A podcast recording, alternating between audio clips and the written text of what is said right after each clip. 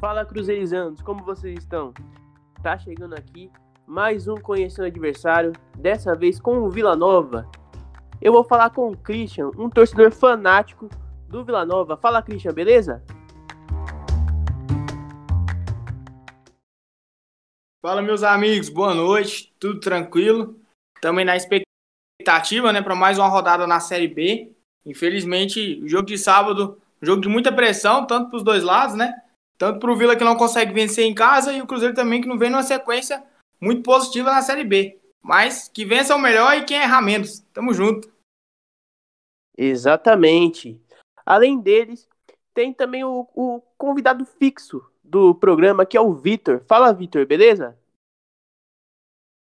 Fala, rapaziada. Boa noite. Boa noite, Cris. Boa noite, Pedro. Boa noite, Thiago. Obrigado aí por participar com a gente. É, vai ser um prazer aqui conversar com você e a gente falar um pouquinho sobre o jogo. E além do Vitor, tem também um convidado que é o Pedro, do Varal Celeste. Fala, Pedro, beleza? Uma boa noite aí, pessoal. Muito obrigado pelo convite. É uma honra participar aqui com vocês. E vamos tentar falar um pouco dessa, desse confronto, né? E ver o que que. esperar para ver o que, que acontece. Exato.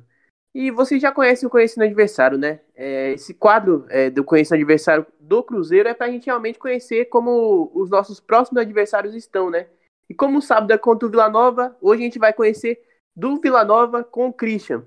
E para começar, eu já quero passar a primeira pergunta para o Pedro fazer a primeira pergunta e a primeira curiosidade que ele tiver do Vila Nova para perguntar para o Christian. Bom, boa noite, Christian. É um prazer conversar com você e entender um pouquinho do, do Vila Nova. É, bom, a primeira pergunta, ela não é especificamente com relação ao campo, a forma de jogar ou algum jogador específico. E sim a relação que a diretoria de vocês e a torcida de vocês têm. Como é essa relação e como é que é esse, esse ambiente? Porque nós vimos aqui do nosso lado, na, torcida do Cruzeiro e a diretoria cruzeirense, que é uma relação bem desgastada da, da, por parte do Cruzeiro. Mas e aí no Vila Nova? Como é que é esse ambiente de relação diretoria e torcida? A diretoria aproxima o torcedor, tenta deixar o torcedor próximo ou ela afasta o torcedor? Fala Pedro, boa noite. É, também queria estar agradecendo a galera pelo convite. Eu acho que é muito importante a gente fazer essa colaboração durante o campeonato. Até para a gente também estar tá conhecendo de outras culturas, de outros times que estão aí nessa Série B 2021. Respondendo especificamente a sua pergunta sobre a relação clube e diretoria e torcida, foi um elo de ligação que já esteve um pouco mais próximo, né? Desde o ano passado que a diretoria assumiu no Campeonato Brasileiro da Série C, conseguiu voltar o time para a Série B, no campeão da terceira divisão. E a gente sabia que na Série B o sarrafo iria subir, como subiu bastante. É, eles vêm fazendo um trabalho muito bom de reestruturação fora do campo, né, ali fora das quatro linhas, questão de estruturação do plano de sócio, infraestrutura. Só que nada disso vai fazer valer se, se a bola não entrar em campo, né? Acho que o futebol se reflete muito dentro das quatro linhas. Então, é, essa relação vem sendo desgastada porque o clube até começou bem ali a, a Série B, só que acabou entrando aí numa, numa faixa de alguns jogos que não consegue produzir tanto, principalmente ofensivamente. E dentro de casa o clube tem apenas uma vitória. Já são oito jogos sem vencer no Oba, né? Que é o local onde a gente vai se enfrentar no próximo sábado.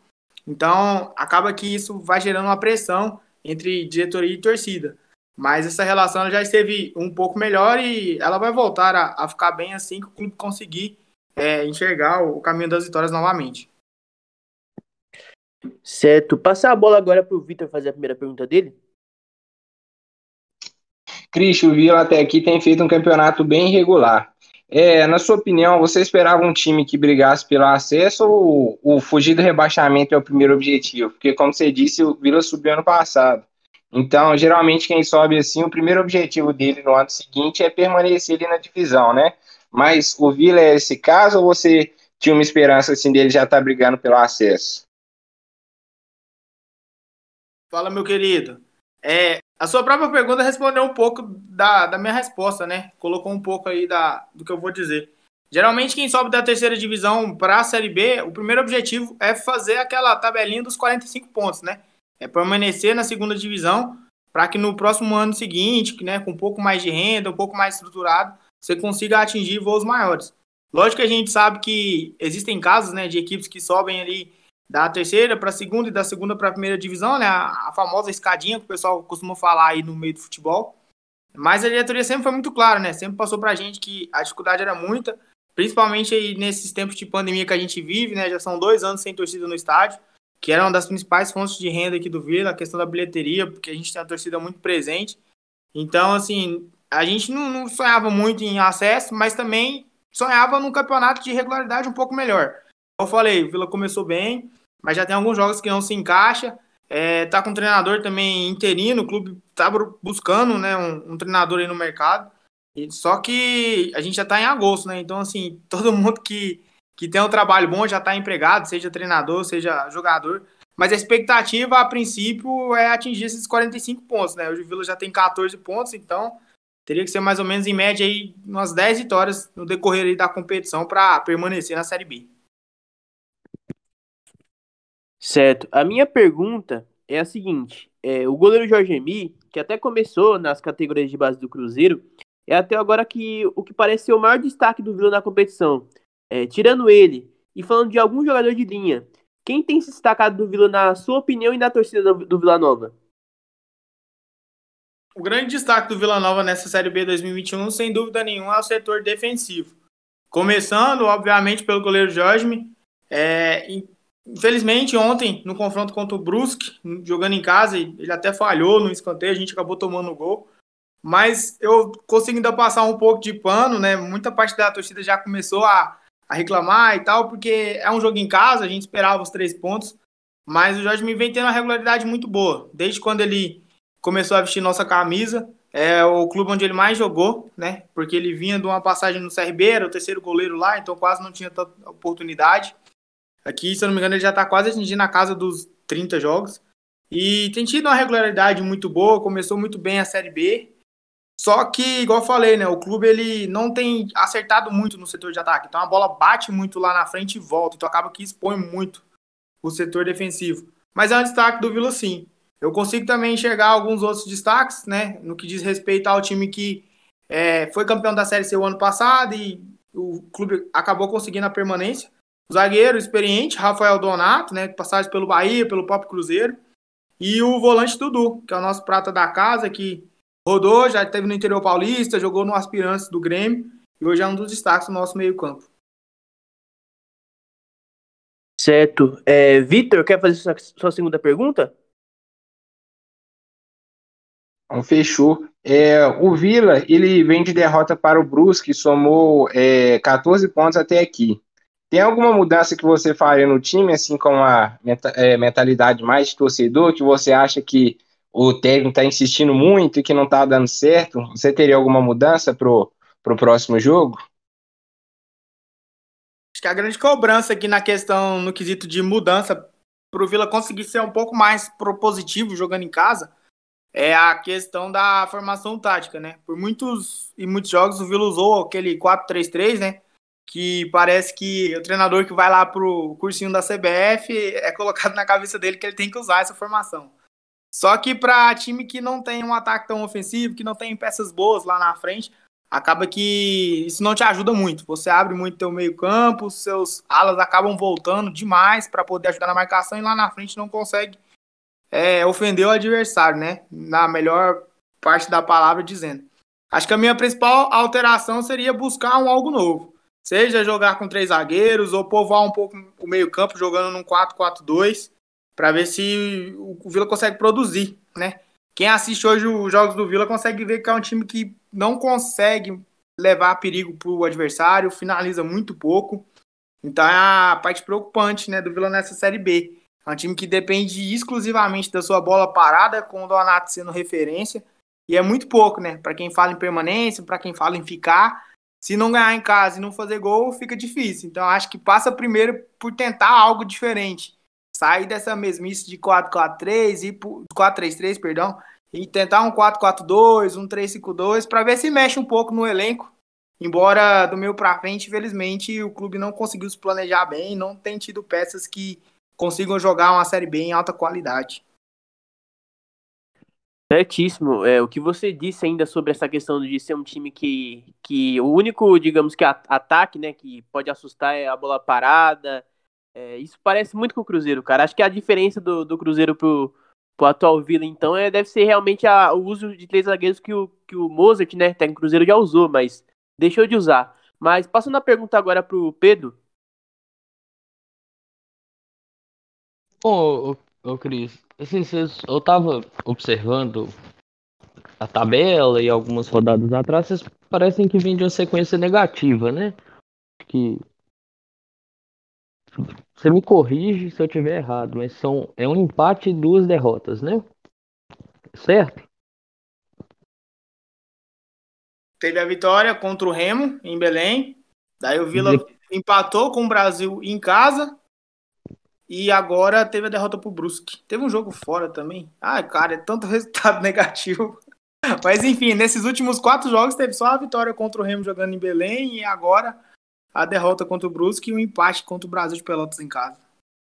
Assim, dentro do seu convívio aí, das e das do que você escuta do, de outros torcedores e até mesmo de você, qual que é o tamanho da pressão para esse próximo jogo, esse jogo contra o Cruzeiro? Você sente que a, a pressão ela vai aumentando por, por essa falta de resultados ou você sente que por mais que o resultado não vem, mas tá tendo entrega dos jogadores. Qual, que, qual que é o sentimento dessa sequência e a pressão para esse jogo agora? Com certeza que a pressão é gigantesca, né?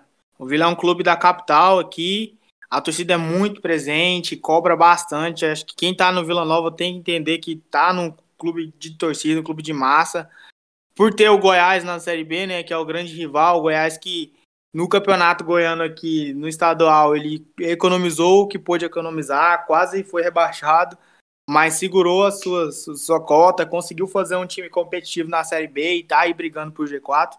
Então tem também essa questão da rivalidade, né, na, nesse ano aí na Série B.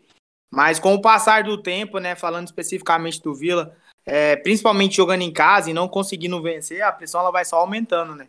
Quando o Vila ganha do Remo lá em Belém, o Remo estava afundado, né, lá na zona de rebaixamento. Era um confronto direto, né, aquele famoso jogo de seis pontos. Depois o Vila vinha para dois jogos em casa, contra a Ponte Preta, que também está lá embaixo, contra o Brasil de Pelotas, que briga lá embaixo. E o último jogo já contra o Brusque, que já está ali no meio de tabela, buscando um algo a mais. Só que nenhum desses três jogos o clube conseguiu vencer jogando em casa, né? Igual eu falei, o time do Vila, infelizmente, né, para esse começo de Série B tem sido o time que não consegue propor muito jogo. É, a não ser que mude muita coisa, mas o jogo de sábado, quem conseguir acompanhar vai ver que é um clube que sofre muito nessa transição da defesa para o ataque. Os laterais não apoiam tanto e fica muito ali na questão do jogo pelo meio, né? Então, assim, o centroavante ele fica muito isolado lá dentro da, da zaga adversária. Não tem aquela chegada, né, do, dos volantes para bater em gol. Então acho que essa tem sido a grande dificuldade. E a partir do momento que as rodadas vão passando e o clube não vai conseguindo ganhar em casa, a pressão ela vai só aumentando. Porque quem fala em permanência, quem fala em ficar na Série B, é primordial vencer em casa. Aliás, qualquer objetivo. Mas quando seu objetivo ele é de simples permanência, você não ganhar em casa, a pressão ela só é maior a cada dia que passa. Com certeza. É, Christian, fazendo a minha pergunta, é a seguinte: o Vila ele, te, ele teve muita mudança na montagem do elenco de campeão pra, da Série B, campeão da Série C no ano passado, né? Para esse ano na B. Ou eu não sei se você pensa também assim, mas assim, minha, na minha concepção teve alguma, sabe? Que uma delas foi a perda de um dos principais jogadores desse time, né? Que era o Alan Mineiro, né? É, para você, o Vila conseguiu achar um jogador que substitua ele na, na, questão da liderança, na questão realmente técnica? Você acha que o Vila conseguiu achar esse jogador ou realmente não, não, não deu certo o que foi para ir, né, no caso? Com certeza não. E esse é o maior ponto de, de crítica, de discussão entre torcedores. Uns apoiam a saída do Alan Mineiro, outros já não apoiam tanto, acham que a permanência dele aqui iria nos ajudar. Falando especificamente de mim, eu, cara, eu sou uma metamorfose ambulante. Quando ele foi liberado, eu achei que estava assim no momento de encerrar vínculo, porque é, já não estava sendo mais aquele cara referência, aquele camisa 10 que o Vila precisava, embora ele tenha se destacado na reta final da Série C. Mas é um cara que sempre sofreu com peso, é, que na Série B a gente joga terça, depois joga sexta, depois joga sábado, então assim, eu acho que não ia dar conta da sequência. Mas hoje vendo a nossa reposição que, cara, foi muito mal, o Alan faz falta. É, o Vila trouxe para o lugar dele ali, falando especificamente da camisa 10 o Renan Mota, que teve uma boa passagem pelo Figueirense, estava na Ponte Preta, e o Cássio Gabriel, que foi destaque, camisa 10 de miração do Campeonato Paulista.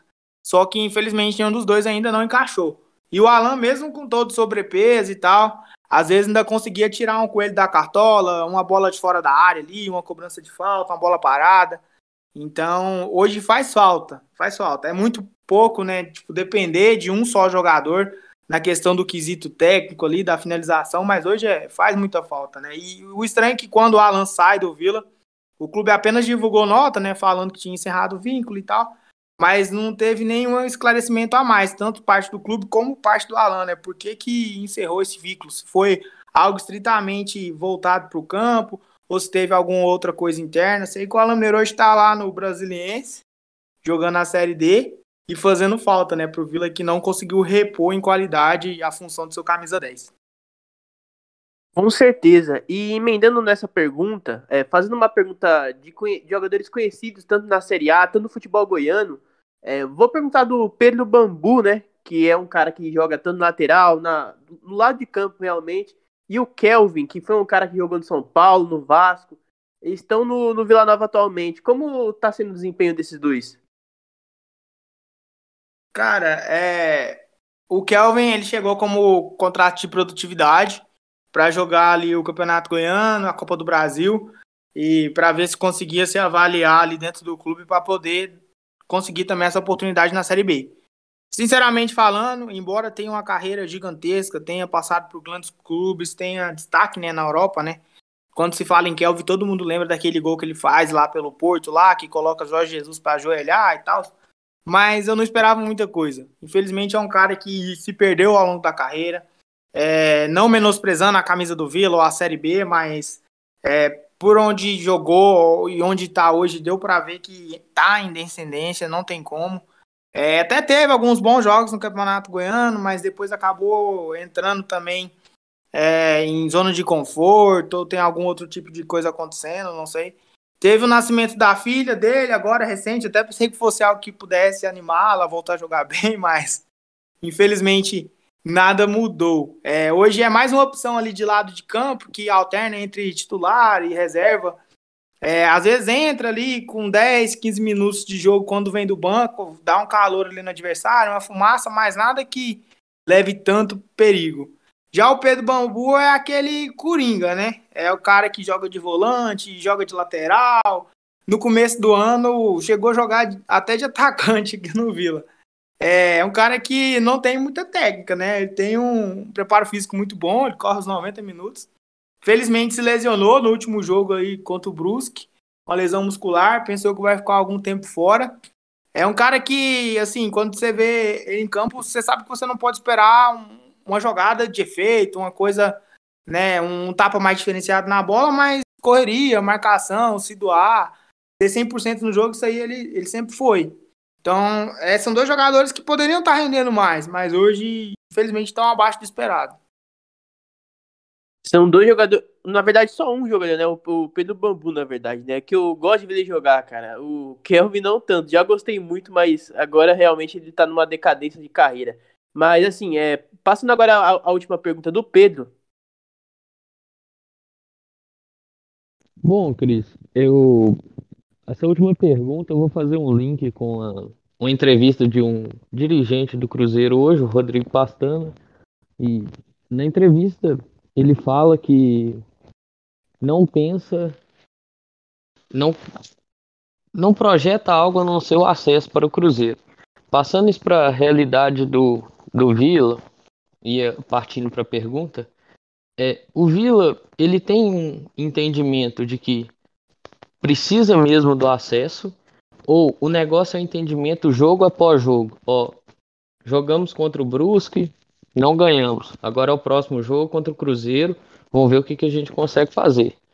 Porque no Cruzeiro nós vivemos essa realidade desde a temporada passada, né? De tipo, não pensar jogo a jogo e pensar sempre lá na frente sem conseguir dar o primeiro passo. E no Vila, como é que é? Pensa primeiro num passo mais curto ou num passo mais longo? Sei que você já deu uma, umas respondidas assim, mas pegando esse âmbito mais específico e geral, para falar um pouco desse, desse pensamento aí do Vila Nova dentro da competição.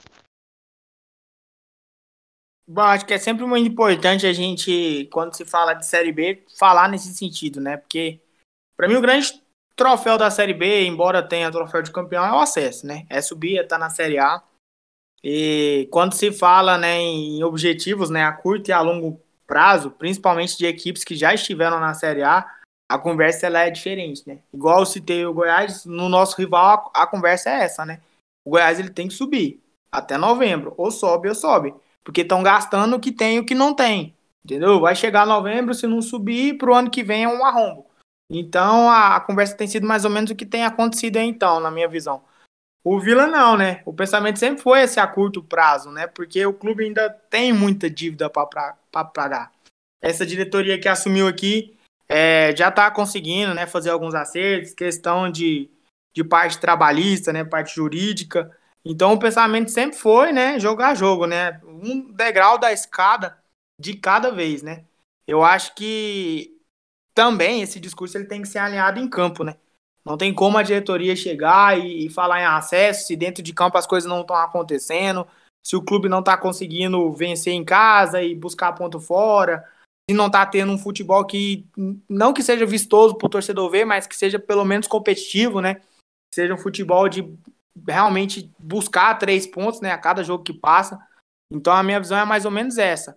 Igual eu falei, desde quando essa diretoria assumiu na Série C e trouxe o Vila de volta para a Série B, o discurso nunca foi a gente vai subir no primeiro ano da Série B para a Série A. Mas sim ficar na Série B para se reestruturar, pensando também, né, mais futuramente na volta da torcida para os estádios, para poder tentar gerar recurso para futuramente sim para a Série A. Acho que é inegável um clube de Série B também você falar que você não pensa na Série A. Tem que pensar na Série A sim, até para você sair do lugar, né? não ficar estagnado. Mas eu acho que primordial é, é você ter esse alinhamento entre discurso de diretoria e desempenho em campo. Não tem como a diretoria falar em acesso em campo, a gente está vendo que a coisa está muito longe disso, né? Então no Vila eu acho que por enquanto tá alinhado. Ninguém fala em acesso. E o clube também não joga futebol para isso. Certo. Passar a última pergunta pro, pro Vitor. Minha última pergunta ela gira muito em torno disso que você falou sobre reestruturação. Você acha que a gente sabe que fazer futebol sem dinheiro é muito difícil, ainda mais para clubes menos midiáticos, que estão é, um pouquinho longe do, do centro do futebol, que seja Rio, São Paulo, essas coisas. É, aí eu queria saber de você se o Vila ele está conseguindo fazer essa é, reestruturação, está conseguindo fazer uma base forte fora, de, é, fora do campo, porque é, alguns clubes são até exemplos disso, o Atlético Paranaense, Fortaleza, Ceará. Eu queria saber se o Vila está se fortificando fora de campo para daqui a alguns anos almejar a Série A, é, não disputar mais rebaixamento, essas coisas, é, começar a disputar a Sul-Americana, Libertadores. Você acha que o Vila Nova está tendo essa reestruturação? Com certeza. Eu acho que esse é o principal ponto positivo que essa diretoria trouxe para o Vila, enxergar é, não um, dois anos, mas sim um futuro, né? Principalmente ali depois, essa transição de 2019 para 2020 no Vila, ela foi muito caótica.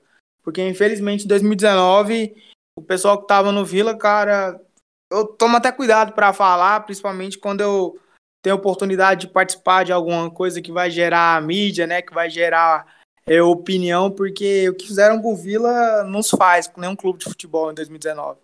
Então, o pessoal que assumiu em 2020 dessa atual diretoria, eles têm trabalhado muito nesse quesito de reestruturar o clube, né? Igual eu falei no começo, questão do, do plano de sócio que ficou muito bom e infelizmente não engatou por conta da pandemia, né? Não, querendo ou não, o maior é, benefício que tem você ser só ser a presença no estádio. Se você não tem público no estádio, então nem tem como julgar aquele torcedor que não paga o plano de sócio. Mas a questão da restauração também, né? No próprio Oba, né? O Oba tava largado, né? Que é o estádio onde o Vila joga. Hoje, quem vai lá, o setor de visitante tá muito arrumadinho. A questão da, da parte interna, vestiário, o próprio CT também, o pessoal deu uma cara nova pros gramados. Acho que o gramado do Oba não tá tão legal, mas também não teve tanto jogo igual nos últimos anos lá. Então, assim, precisava de um tempo parado para também dar um grau lá e ficar muito bom. Mas a ideia é justamente essa: é se organizar fora de campo para que dentro de campo você consiga pensar algo grande, né? Não tem como você pensar em algo grande fora de campo se dentro de campo, se fora de campo você não consegue ter estrutura para te gerar isso, né? Então, assim, é, o pensamento é justamente esse, né? Falando de categoria de base, né? O Vila teve uma excelente campanha no Sub-23 ano passado, né? Foi vice-campeão. E alguns atletas permanecem no Vila, né? O caso do meia João Pedro, o volante Éder. Outros já foram distribuídos aí por grandes clubes, né?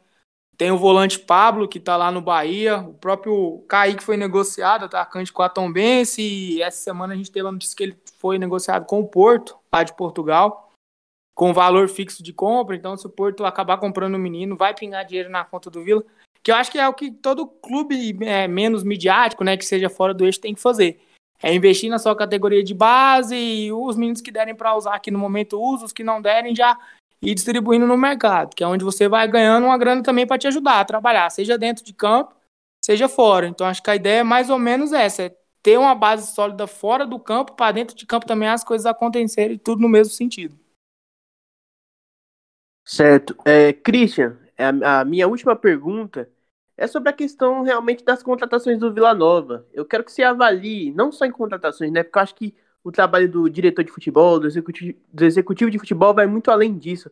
Mas eu quero que você avalie hoje o trabalho do executivo do, do, do Vila, se ele tá trabalhando bem, que, que, assim, o Vila, o Vila é um clube que ele também acha muito muitos jogadores achados. Você citou o Jorge Emi, foi um, mas tem outros também que durante a Série C fizeram a diferença pro, pro título do Vila Nova. É, como você está avaliando o trabalho hoje do, desse, executivo, desse executivo de futebol, das contratações? O que você está pensando sobre isso aí? De um geral, né?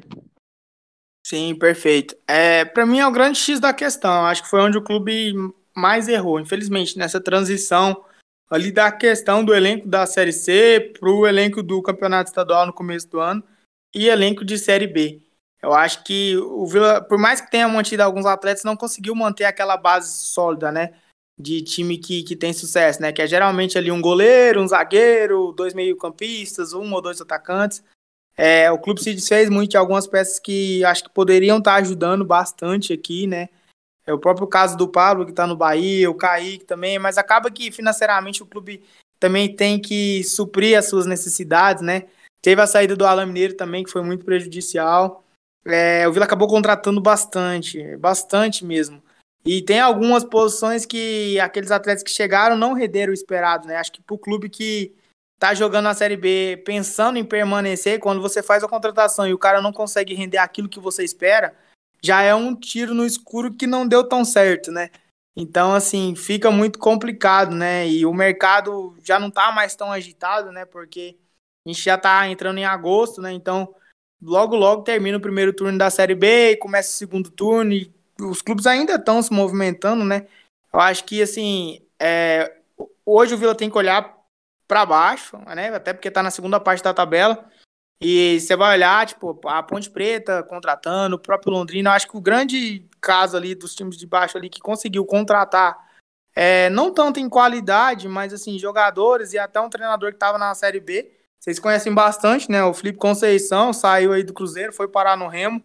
E o Remo também contratou outros jogadores, né? Marco Júnior, meio que era do Vasco, Vitor Andrade, ex-base do Santos, esteve aqui no Goiás, hoje tá lá também.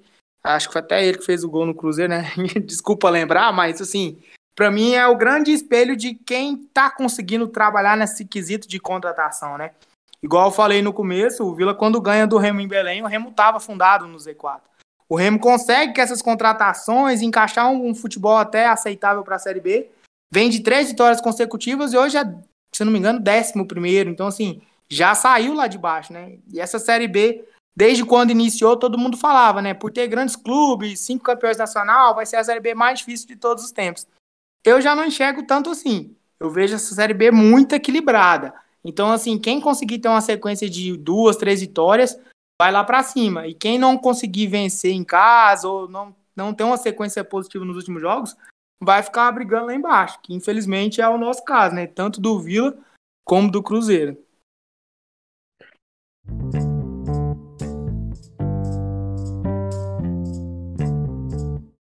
Penso igual, mas Christian, agora tá chegando uma parte do quadro que você tira as dúvidas que você tem do Cruzeiro, sobre qualquer coisa realmente do Cruzeiro hoje, né? Ou até antes também, é, pode ser também do passado, enfim, que você tem do Cruzeiro e pode tirar tanto comigo, quanto com o Pedro, quanto com o Vitor, que a gente sabe responder certinho. Não, beleza. Eu vou fazer a primeira pergunta. Vou fazer uma pergunta para cada, então, começando por você, Thiago. É, já é o segundo ano que o Cruzeiro, né, está consecutivo na Série B, desde que houve a queda. É, qual tem sido a maior dificuldade nessa questão, né, de, de voltar para a Série A? O que, que o Cruzeiro tem errado? Seja gestão de elenco ou a própria diretoria, né? Eu vejo que tem muita cobrança, né, em cima do presidente, questão do executivo de futebol que às vezes não acerta tanto na contra, nas contratações. Mas qual que tem sido o principal erro do Cruzeiro, né, nessa volta para a Série A, né? Porque geralmente quando um clube cai da Série A para a Série B, é, ele já chega na Série B como favorito, né, a voltar. E o Cruzeiro não voltou e a gente sabe que esse clube grande que fica na Série B mais de um ano consecutivo, ele já sofre muita dificuldade, né, que é o que está acontecendo. Mas o que, que você enxerga, assim, de principal erro do Cruzeiro de não ter conseguido voltar no primeiro ano pra, na Série A? Eu acho que uma coisa que resume a isso tudo, sabe? É, dá para citar também o trabalho do executivo, mas uma coisa que resume é quem manda, né? E quem manda é o Sérgio. Então acho que o maior culpado, o culpado do Cruzeiro não, não voltar para a Série A e por estar com essas campanhas bizonhas, né? Pela grandeza que o Cruzeiro tem, é o Sérgio. É, acho que o que representa muito essa questão dele é o ego, é também a questão de não entender nada de futebol e não admitir. É, por exemplo, eu vou citar até a questão do Pastana, né? Que foi, que foi o executivo de futebol que ele trouxe, que não tem um histórico muito bom é, em outros times, a, a não ser a, a, passagem razoável né, que ele teve pelo CSA, mas não dá para colocar isso como, como um parâmetro só, sabe? Por, por realmente, tipo, é, ter, ter passado por outros clubes não ter tido o mesmo resultado que teve no CSA, enfim. É, depend, tudo depende do contexto também, mas assim, o Pastano era um cara que ele não foi, não era nem um pouquinho aceito aqui no Cruzeiro, sabe? Quando ele chegou, a torcida fez uma campanha para ele não vir, é, e acabou que ele veio, ele, o Sérgio bateu o pé e ele, ele não veio. Ano passado também tem a questão do, do Ney Franco, né, que hoje tá, que, que é técnico do CSA, né, é, que também era um cara que a torcida fez campanha para não vir, e eu diria que o Cruzeiro perdeu sete rodadas com ele, sabe? Que, se tivesse com, com o técnico que veio, né, depois, né, com o Felipe é, poderia, quem sabe, somar mais pontos e poder brigar pelo G4, porque eu acho que o Cruzeiro nunca conseguiu sequer brigar por, pelo G4. Aliás, o Cruzeiro nunca conseguiu passar do décimo lugar, né? Isso aí já é um ponto que é ridículo. Nunca chegou a ficar dois, três pontos do, do, do G4, acho que somente cinco, se eu não me engano. Mas enfim, é, eu acho que o contexto todo é do Sérgio, sabe? É, a, a, outra coisa também foi a questão do, do técnico atual, né? Do Mozart. É, quando o Conceição saiu, a torcida não a torcida queria um, um treinador que segurasse mais a, a onda na questão do vestiário, porque eu acho que o principal motivo pelo Conceição ter saído foi a, a questão do vestiário do Cruzeiro, do Cruzeiro que estava muito fraco. É, tava jogadores muito contra, contra o Conceição, Sobes, é, por exemplo, que essa semana foi na mídia falar, falar algumas coisas para algumas pessoas, né?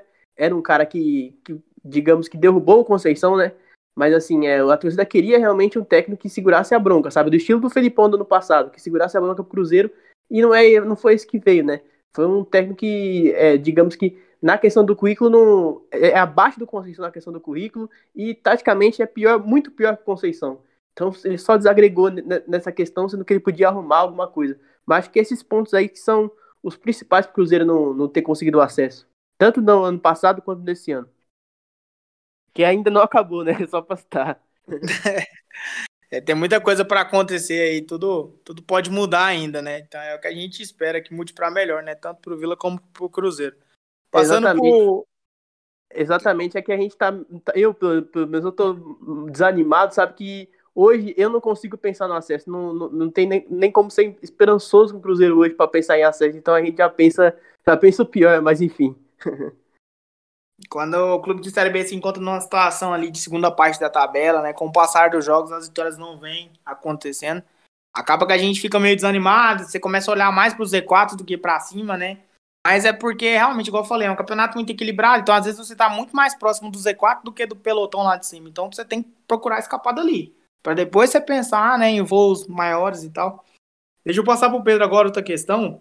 É, a, o ano passado, confesso que eu não acompanhei muito, porque o Vila tava na terceira divisão, então foi o primeiro ano do Cruzeiro. Esse ano, como a gente tá na mesma divisão, então tô acompanhando um pouco mais. É, o elenco do Cruzeiro hoje ele é feito de uma mescla de jogadores experientes com jogadores um pouco mais novos, né? Os experientes que eu consigo lembrar aqui de cabeça, o Fábio, que acho que é uma grande referência para vocês. É, na zaga tem o Rodolfo, Eduardo Brock, Rafael Sobes lá na frente, é, Marcelo Moreno, que até fez gol contra o Botafogo, e não sei se está jogando. É, você enxerga que é mais ou menos isso mesmo, o, o padrão ideal de uma Série B, fazer essa mescla de jogadores experientes com jogadores novos.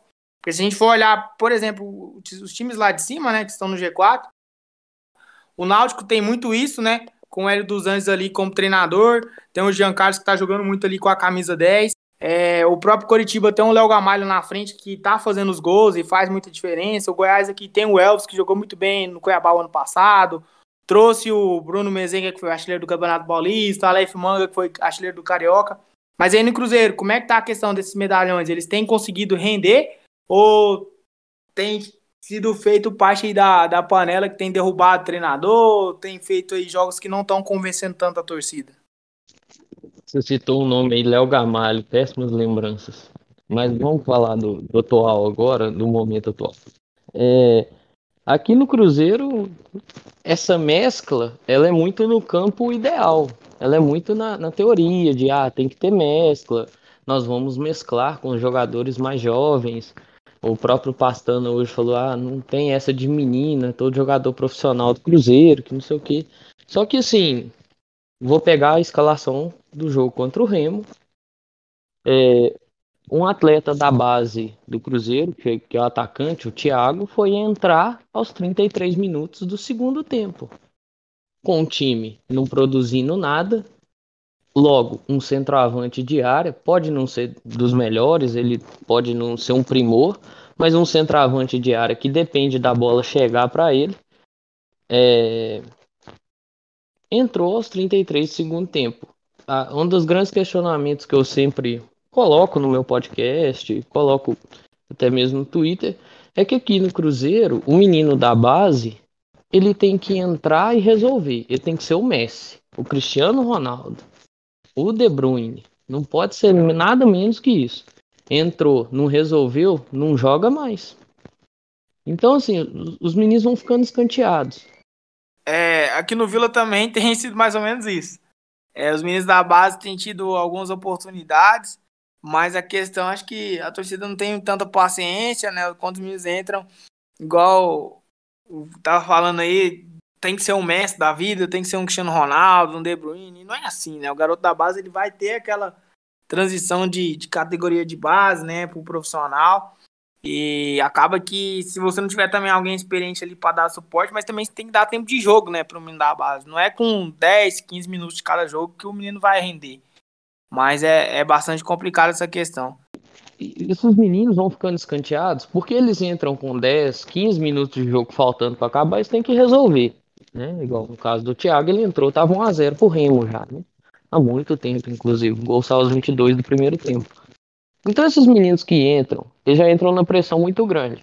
E aí você vai analisar hoje, olhando o sistema de jogo do Cruzeiro, olhando o próprio Moza, escutando entrevista de, do Pastana, fala, questão de três zagueiros. Reclamou que não tinha quantidade suficiente de, de jogadores para fazer esse esquema. Mas é uma mentira, porque quando o Moza teve maior opção de, de zagueiros no elenco, ele abriu mão desses desse sistema. Inclusive pegando essas questões de mescla, um dos maiores talentos que nós temos, que é o Paulo, é um zagueiro, canhoto, boa saída de bola, velocidade, não é utilizado, está sendo utilizado no sub-20, no brasileiro sub-20. Poderia estar tá ajudando o profissional. Né? É, alguns atletas que muitos questionam na, na, na torcida, mas que melhor, melhor trabalhado poderia estar sendo utilizado. Matheus Pereira, que é o lateral esquerdo, é, o Adriano, que é um que se destacou muito como primeiro volante, mas o Mozart não enxerga ele como um primeiro volante. Eu não entendo. Hoje nós temos aí o Lucas Ventura, né, conhecido aqui como Nonoca, que veio da base, fez uma transição ruim com o Mano Menezes em outros tempos e agora vem tentando se reencontrar com o futebol. Porque, querendo ou não, até ele retornar ao campo, ficou um longo tempo sem jogar. E tem um outro menino também, que é de um, de um talento, ao menos demonstrou isso muito na equipe de base, que é o Marco Antônio, que ele é relacionado uma vez a cada 20 jogos. E nós não sabemos como é que esse menino rende em campo. E aí você olha, por exemplo, caras mais experientes que não estão rendendo. Aqui eu cito nominalmente o Giovanni Piccolombo, que segundo o próprio técnico, os dois jogam na mesma faixa de campo. Logo, eles disputam a posição e uma, um, um não rende, tem chance o tempo inteiro, e o outro nós não sabemos o que pode render e nunca tem chance. Então fica um negócio igual fica pelo critério do treinador. Eu não sei que critério é esse. Eu creio que é muito amarrado aos experientes, né? Evitar, não é nem amarrado aos experientes porque ele quer. É evitar briga com os experientes. É evitar comprar confusão com os experientes, porque igual o Felipe Conceição sai daqui no estouro, o grande lance, né, do da relação entre Sobs e Felipe Conceição é um jogo contra o CRB aqui no Mineirão. Sobe sai, taca copo de água, fala um, um monte de coisa. Que no, no outro jogo, que foi a eliminação da Copa do Brasil, o Sobs nem entrar para jogar, ele entra. Então, assim, talvez ele tente, tentando evitar o atrito e trazer o grupo para ele. Só que ele vai. É um negócio que eu até brinquei. Ele vai trazendo o grupo para ele e afastando o torcedor dele, coisa que já não tinha muito apoio, né? Ou seja, ele vai mantendo a saúde dele ali no clube, né? Que está amparado pelo dirigente de futebol, ele vai se amparando aos jogadores, porque os jogadores aqui deram uma coletiva confiam muito no trabalho dele e vai acabando com a saúde do torcedor. É basicamente isso. Passando para o Vitor agora, é, perguntando um pouco mais especificamente de elenco. Ontem, durante a partida do Vila contra o Brusque, a setorista aqui do Atlético Goianiense, a Natália, ela deu a informação de que o Atlético está trazendo o Matheus Barbosa, se não me engano é esse nome sim, volante do Cruzeiro, Reis Havaí. Pelo que eu pude observar em alguns jogos da Série B, é um cara que se destacou. Vocês me corrijam se eu estiver errado, mas é um cara que se destacou na bola aérea, na questão ali das finalizações fora da área. Tem feito alguns gols. É, o Cruzeiro hoje tem essa peça para reposição. O clube ainda vai sofrer um pouco para poder é, encaixar de novo esse meio-campo aí, porque dá para ver que, assim, pelo menos nos jogos que eu pude observar, era um cara que marcava ali no setor e quando tava para aparecer, aparecia como figura ali de, de destaque, elemento surpresa na área adversária para poder finalizar em gol. Então, o Matheus Barbosa que ele teve é, duas fases, né? Foi a fase com Conceição e a fase com o Mozart agora. Com Conceição, ele era meio que um camisa 8, ali um segundo volante, não um segundo volante, mas um meio campista. Ele, o Felipe Conceição geralmente jogava com o primeiro, que era o, o Neres ou o Adriano, e aí seria, sei lá, Marcinho e o Matheus Barbosa como meia. E aí ele, pela questão técnica, ele acabou esbarrando em algumas, algumas coisas, errava muitos passos, é, não tinha aquela criatividade que o meia precisava. Aí quando o Mozart chega, ele coloca, ele coloca o Matheus Barbosa como primeiro volante, ele como camisa 5, e ele tem um crescimento de, é, de desempenho. Aí a torcida começou a, a elogiar ele e pelo fato dele ter jogado como meio campista, então igual você falou, ele conseguia chegar na área, fez alguns gols de cabeça, aquele jogo contra o Vasco que foi o jogo que ele se destacou mais aqui no Cruzeiro. É, mas o Moses colocou ele como camisa assim que queria, ele teve um desenvolvimento bom no time. Só que aí acabou que ele se lesionou, né? E, e aí voltou nesse jogo contra nesse jogo passado contra o Remy e acabou sendo expulso. Mas é, é, mais uma questão de posição. Eu gostei mais dele como primeiro volante. Então não sei como ele vai ser aproveitado no Atlético Goianiense, mas é, é, a gente é o seguinte, né? Qualquer, qualquer peça que sai aqui que está se destacando já faz uma falta, porque a gente está é, proibido de contratação pelo fato do, de não ter pago uma dívida, né? Tá o Transferban. Então, é, não tem como repor sem ser com os jogadores que estão aqui. E aí vai começar aquela, é, aquela fase de teste de novo, né? Vai tentar achar, o, é, achar um dentro do elenco e colocar. Eu acho que o substituto natural dele é o, é o Lucas Ventura, né? O Nonoca que vem fazendo, tem, é, fazendo até bons jogos, tem uma certa qualidade ali no desarme, na saída de bola, e aí vamos ver. Mas a questão mais é que é, o Cruzeiro tá, não está conseguindo ter uma, um padrão tático. Ele tá sempre, cada jogo ele muda peça, cada jogo ele muda esquema de jogo. Então, com a saída do, com a saída do Matheus Barbosa, o do Ayrton também que foi para o Ceará, aí o técnico novamente vai ter que mudar e novamente vai ter aquela fase de experiência. E aí, pela situação que a gente está, que a gente não pode perder mais nem um segundo dentro da Série B, fica mais difícil ainda. A minha outra abordagem era justamente sobre a punição, então meio que você já respondeu, né? O clube tá aí punido, não pode fazer novas contratações, então acaba que fica no mato sem cachorro, né? Aquele cobertor curto, se cobre a cabeça, descobre o pé, se cobre o pé, descobre a cabeça. Então é, é muito complicado. É, fazendo o panorama geral, então eu vejo assim uma contextualização de dois clubes que vivem mais ou menos uma fase igual, né? O Vila um pouco melhor, porque teve um início melhor de Série B, mas está em decadência nos últimos jogos. É, o Cruzeiro também é, não está tão bem. Então o jogo de sábado ele passa a ser mais do que importante para as duas equipes, né? É um jogo mais do que seis pontos, é um jogo de seis, de nove pontos. É um confronto direto. É, se eu não me engano, o Cruzeiro tem 11 pontos, né? O Vila estagnou ali nos 14, então são três pontos de diferença. É, e, igual eu falei, acho que quem errar menos, acho que quem conseguir também arriscar e tentar um algo a mais ali, vai aproveitar também do fator emocional, psicológico nessa Série B também, que faz muita diferença. Principalmente, eu acho que pro lado do Vila. Acho que o Vila, quando toma um gol pra empatar, uma dificuldade pra virar, então, meu Deus do céu, acho que o clube faz tempo que não vira um jogo. Incrível. Então acho que é, a, a fase é mais ou menos igual para os dois times, né? E é mais ou menos isso que a gente pôde abordar hoje aí. Exatamente. E você citou também essa questão do, do quando o Vila toma um gol, né? Quando o Cruzeiro também toma um gol, o Cruzeiro não consegue, é, digamos, em decorrência dos últimos jogos também, né? Não consegue empatar e nem virar, cara. É, também sofre muito com essa questão da dificuldade. Eu acho que se assemelha muito, inclusive. É, mas assim, você tem mais alguma outra pergunta, Christian?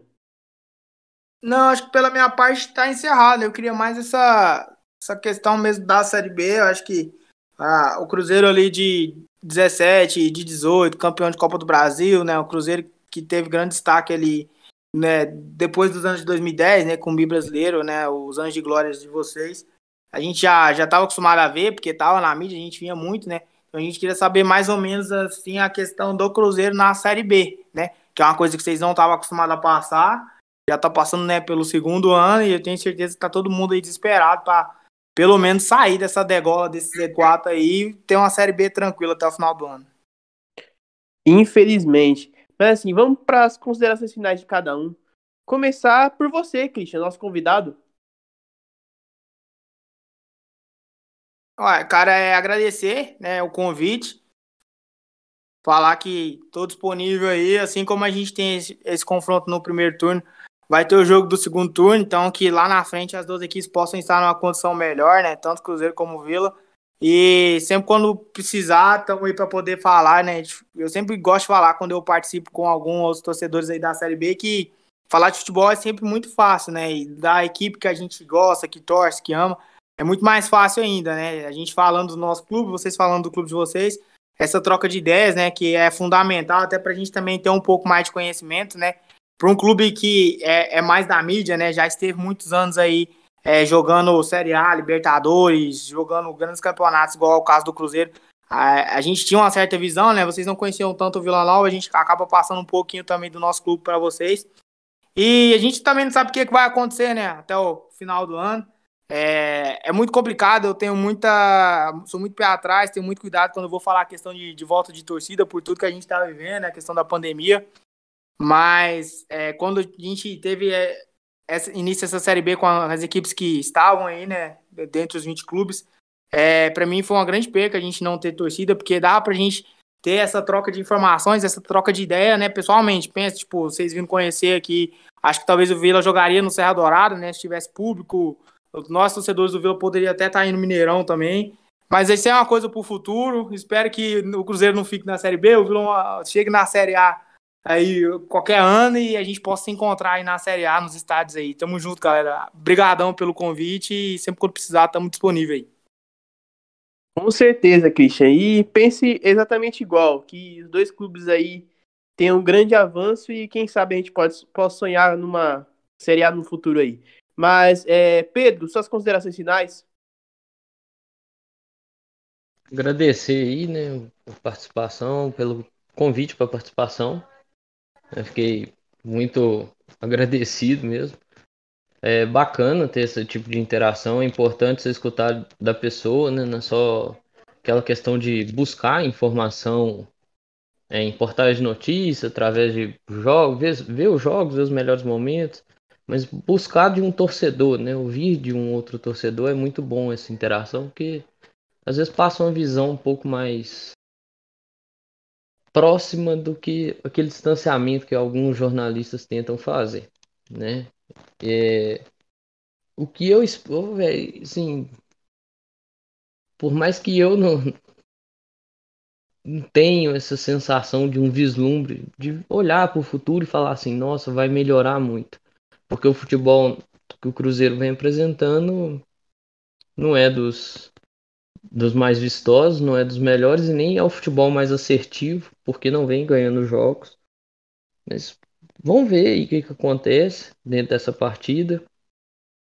É, eu costumo falar que todo jogo é muito difícil e é mais uma partida complicada, não nem só pelo Vila, claro que, que eu não estou rebaixando o time do Vila, o time do Vila tem suas qualidades, mas é pelos próprios erros que o Cruzeiro comete dentro da partida, né?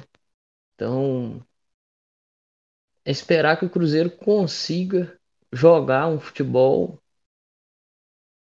é, minimamente honesto, né? E que os jogadores cumpram o que falaram, né? De estar fechado com o treinador de, e de começar a render em campo. Mas é claro que agora pegando um pouquinho da fala do Cris da questão da volta das torcidas, o momento é muito complicado, né? Ainda estamos distantes bem distante dessa realidade, mas quando voltar e, e pode ser uma excelente interação, né? E que venha tudo de melhor para os dois times, né, cara? Porque eu acredito que tanto o Vila, os torcedores do Vila, quanto nós aqui cruzeirenses precisam de um de um afago, digamos assim, né? Ou seja, precisa dos de uma melhora na fase do time. Com certeza. E considerações finais, Vitor?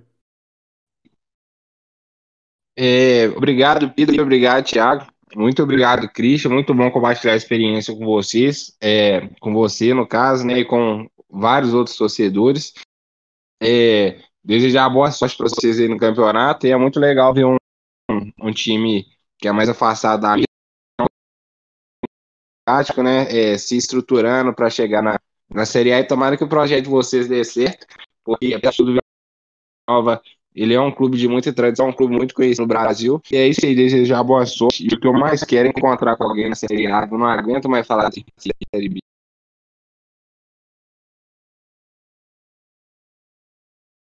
Com certeza, Vitor. E para terminar, eu quero que vocês dão, falam um palpite rápido do, do jogo aí que vai ter, do Cruzeiro e Vila Nova. Começando por, pelo Vitor. Não, eu vou de 1 a 0 magrinho no finalzinho, só para só porque a gente tá precisando mesmo, porque expectativa não tem nenhuma. Certo, Christian? Cara copiou meu palpite. Na atual situação, 1x0 é goleada. então pode até vir com gol contra, aquele gol chorado, que a bola mal passa na linha, igual o gol que o Vila do Brusque ontem. Então acho que também expectativa muito baixa, infelizmente, pela fase atual, né? Que as duas equipes passam. Igual eu falei no começo, acho que quem errar menos, acho que quem for um pouco mais ousado, propor mais ideias de jogo, é, eu sou muito da ideia de que futebol você tem que correr risco. Não dá pra você ficar só lá atrás esperando o adversário, com medo. Acaba que você toma um gol e não tem como reagir, né? Mas lógico que eu vou puxar pro meu lado, vou puxar minha sardinha, então uma zerinha goleada para nós. Certo, Pedro? Cara, um a um. Eu também acho que vou na mesma do, do Pedro. Mas só que eu, vou, eu acho que nenhum dos times faz gol, porque eu acho que os dois se, se assemelham muito, sabe? É, o que o Christian descreveu aí do, do Vila parece muito com o Cruzeiro atual, então eu vou de 0 a 0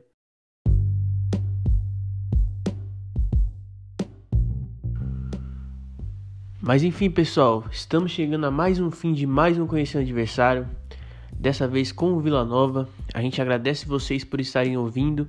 Esperamos que seja um ótimo jogo para as duas equipes, que as duas equipes consigam se recuperar, principalmente o nosso Cruzeiro que precisa ganhar um jogo para respirar na tabela. É, que o Vila também tenha uma boa campanha na Série B. Então é isso, pessoal. A gente espera que seja um bom jogo e até a próxima.